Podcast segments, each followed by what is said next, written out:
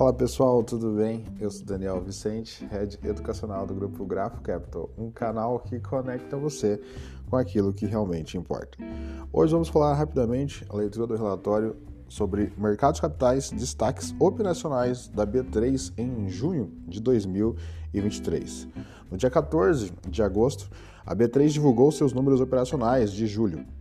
Historicamente, junho, julho no caso, apresenta certa sazonalidade, o que torna a comparação mês a mês menos importante. Assim, analisamos as variações ano a ano e esses números nos levam a acreditar que os dados operacionais da B3 estão um pouco melhores do que no mês anterior.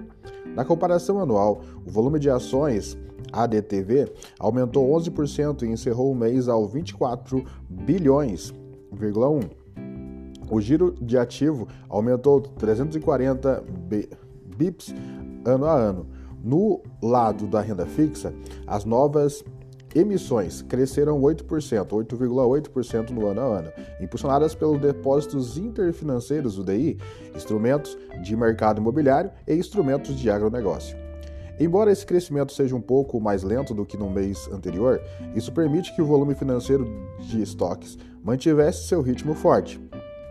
Em suma, vemos os números de julho como neutros e mantemos nossa visão conservadora para a ação do rating neutro e TP de 13,60.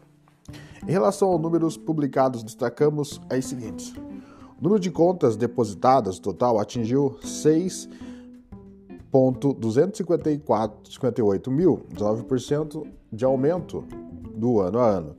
Com, como de costume, os números foram impulsionados por indivíduos. Os números de investidores institucionais continuou a diminuir no comparativo anual, mas aumentou 1,% ano a ano. Por outro lado, os números particulares manteve a tendência ascendente e saltou para 895 aos 20% no ano a ano. Embora ainda pequeno, vale ressaltar que o número de investidores estrangeiros aumentou marginalmente, totalizando 5.091 o giro de mercado subiu 3,40 basis points no comparativo ano a ano e chegou a 134% sequencialmente, diminuiu 32,58 basis points no comparativo mês a mês. A capitalização do mercado da bolsa fechou em 4,40 461 bilhões. O volume médio financeiro do mercado à vista, o maior entre os segmentos listados, encerrou julho aos 24 bilhões, 11% superior a julho de 2022. O volume médio de contratos e índices de ações caiu para 0,7% em relação ao mesmo período do ano anterior. No entanto, a receita média por contrato aumentou no mesmo período, mais 3,5% no comparativo ano a ano e diminuiu esse mês.